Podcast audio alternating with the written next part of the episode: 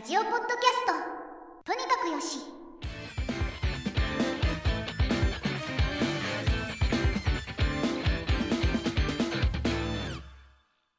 はい。じゃあ今週もやっていきましょう。はい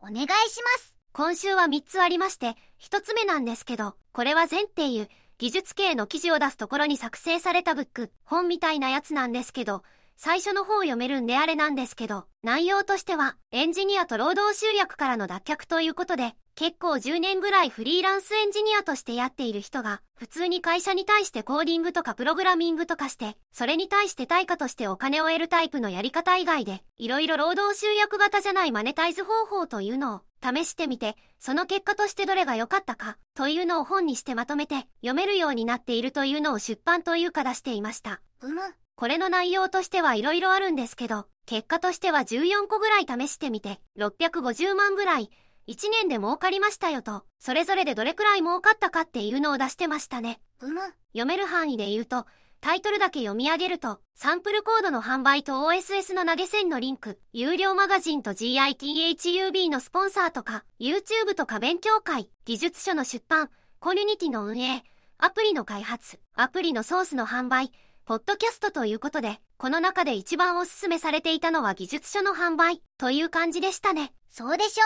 うね。やっぱり技術書がやっぱり今だとねいろんな技術書の個人で販売するっていうのもありますしあとはやっぱりどうしても欲しい。日本だと100人ぐらいは絶対買うとかそういう多分分野があると思うので多分それで儲かるというか売れるんでしょうね。1000円ぐら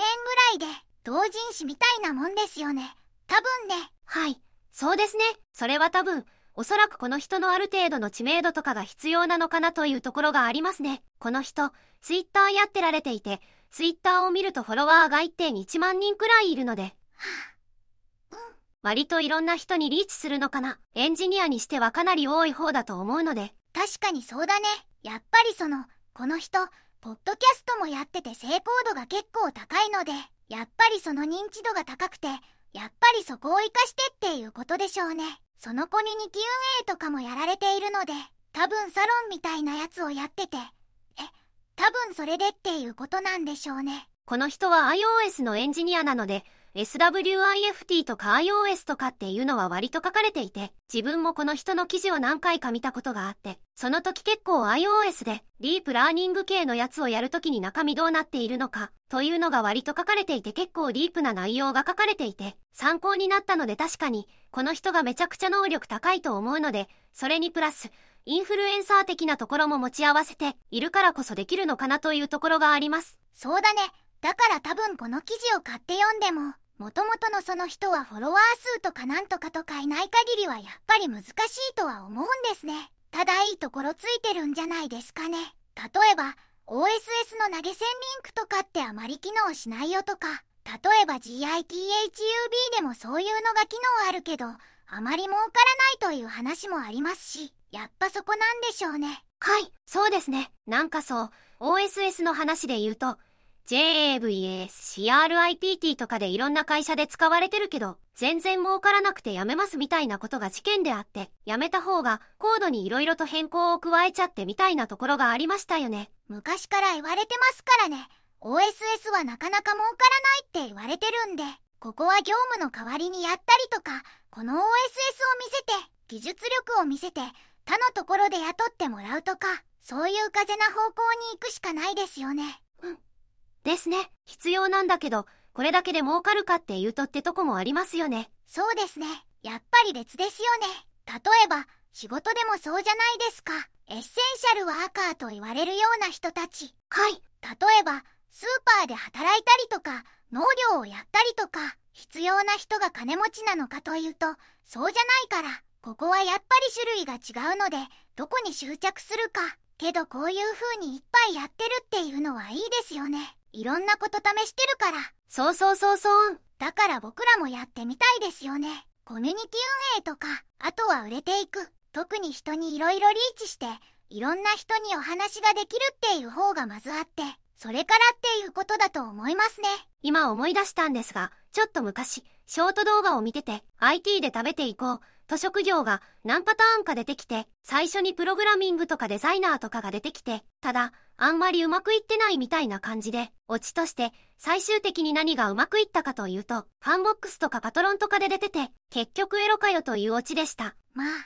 エロは普遍的なんでね。そうですね。はい。これは仕方ないとは思うんですけど。はい。エロの話はまた別の話題でも出てきますので。はい。じゃあ次の話です。最近、最近というか12月にかけて M1 グランプリっていう漫才の大会がありますよね。これで今、3回戦、準々決勝とか、そういう感じで、だんだん芸人が絞られてきてるんですけど、今、準々決勝ぐらいまで終わってまして、その中で、準々決勝で負けた人の中で、一人だけ視聴者に選んでもらって、準々決勝に上がれますよっていう投票のやつをやってまして、TVer と連携して、TVer で芸人のネタ動画を見てもらって、それで一番面白かった一人だけに投票します。投票してくださいっていうシステムで。お、はいはい。一人当たり、期間中一回だけ投票できます。という風にあったんですね。ネットで投票っていうと割と苦い歴史があるというか。そうだね。稲妻イレブンとかそういうのとか、チョコは君とかもありましたよね。そういう個人の特定性、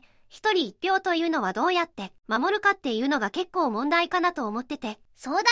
特に今回で言うと、芸人が受かるか受からないかによって、多分、今後の仕事とかも変わってくるんで、かなり公正な判断を求められるところだと思うんですよね。それにあたって、今回テレビ朝日がシステムの方をやっていまして、SMS を使って電話番号で認証して投票するというシステムでやってました。流れとしては、TVer で芸人の動画を見て、芸人を選んでもらって、投票するという段階になったら、電話番号を入れてもらう。で、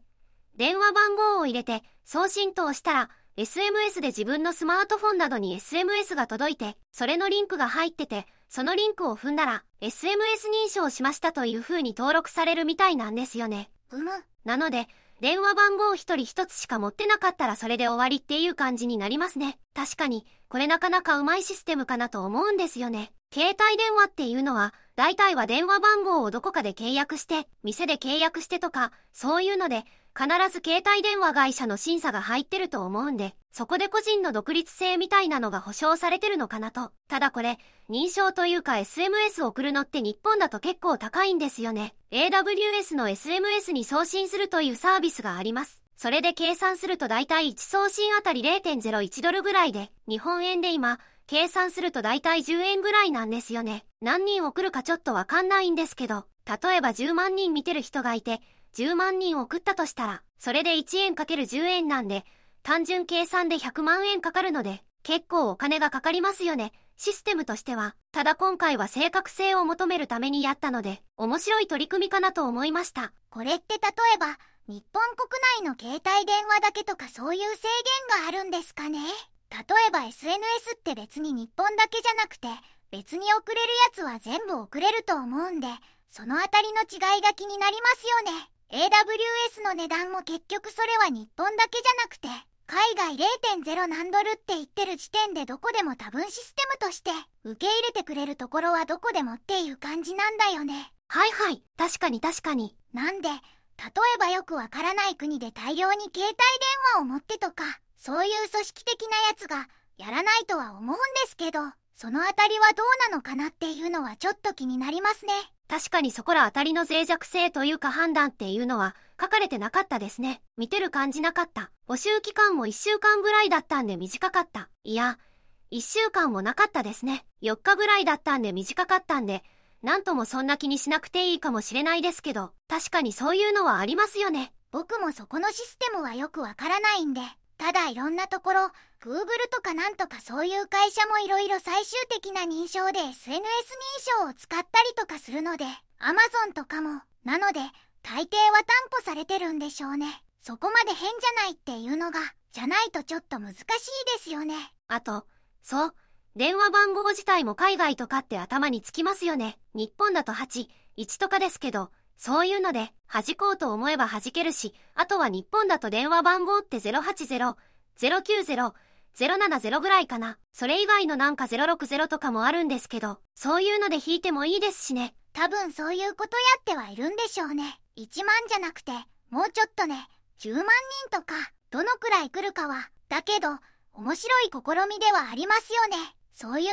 そうですね。次の話題です。この話題は取り上げづらいんですが、小説家になろうとか、そういうサイトを運営している会社がありまして、このひなプロジェクトってとこなんですけど、小説家になろうというウェブサイトであったりとか、ノクターンノベルスとか、そういう投稿型の小説、投稿型のサイトを作っているとこがありまして、そこは会社が R18 で成人男性向けの SNS というのを作成しまして、これはおなこと言うんですけど、このオナコが目指す部分としては、オナンインフルエンサーというのを生み出したいという話をしてまして、うむ。オナコとしては成人男性の G、自分で慰めるの G ですけど、これの効率、質を高めることを目的にしたサービスで、うむ。基本的にエロ専用の SNS を作ったという感じです。もともとね、その例えばツイッターとかでも、今ツイッターとか X がエロが締め付けてきたし、新たにその層を狙おうということですよね。その結構海外とかだと問題になるし例えばね他の SNS だとできなかったことをこっち側でやろうっていう話なんですよね。そうですね。確かに海外の X とかファンザとかもそうですけど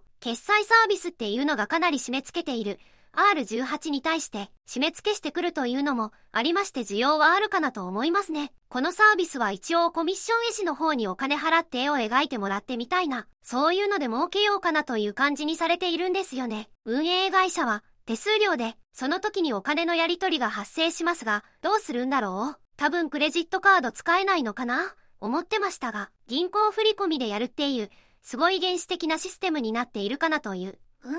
そうね。けど今大体そのどこの銀行もそのウェブというか、そのネットで決済できるようになってるから、そういうのを使ってやるんですよね。多分その昔みたいにその銀行に行って、ATM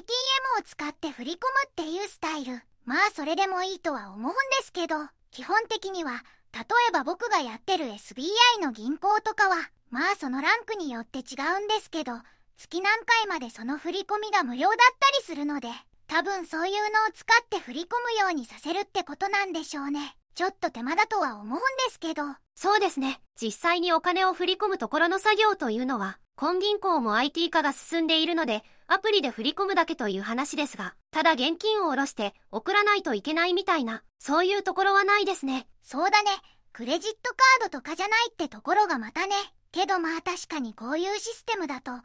ードはもう絶対バンされると思うんで、最初からね、銀行振込っていうのは別に間違ってないかなと思いますね。はい。自分も登録してやろうと思ったんですけど、なかなか使った時確認した時は、サーバーが逼迫しているようで、すぐ動かなかったんですけど、ただ UI ちょっと見た感じ、ちょっと前のシンプルな Twitter の UI、左にパネルがあって、右にトレンドがあって、検索欄があって、真ん中にタイムラインがあって、そんな感じだったんで、だいぶ良さそう、というところがありますね。そうね。これ使ってみないとわかんないよね。他の人の話を聞く限り、おなこじゃなくて、他の X、アナザー X みたいな、いろんな SNS のやつだと、検索がそこまで優秀じゃないって話を聞くので、はいはい。検索がどうなるかっていうのはちょっと興味深いところではありますよね。そうですね。まず最初に登録した段階でどういうのが好きですか？っていうのをまずタグで聞いてくるんで。はい。自分が好きな性癖っていうのをまず決めてからっていう。ああ、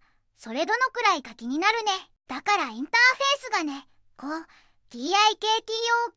とか、インスタみたいに、その無限にというかその、なんて言うんだろう、レコメンドを、向こうが勝手に、レコメンドしてみるってわけじゃなくて、やっぱこう、ツイッター方式で見ていく、フォローしたやつを見るみたいな、そんな感じなんすかね。多分。そうですね。うん。まあいいんじゃないですか。性癖、種類選べるんですか。そんなに。BSS とかもありましたし。なんすか？それ。僕が先に好きだったのにっていう。は、はいはい。ネトラレよりもっと距離が遠いみたいなやつとか。はいはい。あとは、二なりとかそういうの？すごいね。やっぱりその、何て言うんだろう。それけど入力するの大変だよね。例えばその、TIKTOK とかそういうやつみたいに、なんかずっと見てる時間が長かったらそっち側を押してくれるとか、新しいやつ、セレンディピティって言うんですかね。要は自分が本来好きだったかどうかわからないやつ、を好きになるっていうね。例えば、BSS が好きだった人は実は、獣が好きだったとか、そういう話もなるかもしれないから、そういうのもあるとより、成人男性の G の効率と質の向上になる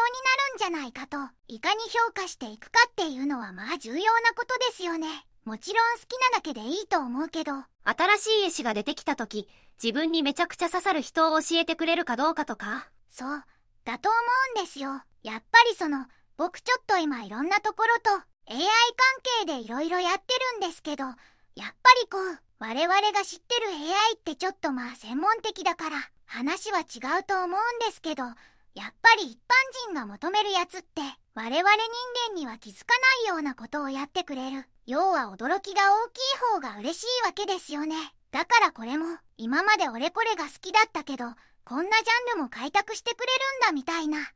しいね、扉が開くといいですね。開いていいかは、かわかんないけど、その扉を、だけど、そうなるといいですよね。性癖が広がるってことはおかずが広がりますから、ご飯を食うのに、いろんなおかずがあった方が美味しいですもんね。そう、あ、そうですね。だから、今後どういう風なシステムか気になるとこですね。ちょっとぜひ、開発に加わりたいですね。どんな感じになっているか。そうですね。SNS って最初はバズって、その後全然っていうのがよくあるパターンなんで、継続的に伸びてほしくはありますけどね。確かに、そうですね。じゃあ、メタン氏もぜひ続報を。今あんまり触ってないでしょ。まだ触ってないです。続報をよかったら教えてください。僕もちょっとどんなものか。けどあれなんですかね。お金を払わないと、全く使えないみたいなことはないんですよね。今のところ、コミッションだけだと思いますよ。じゃあこれはちょっと楽しみですね。またちょっとなんか新しいね。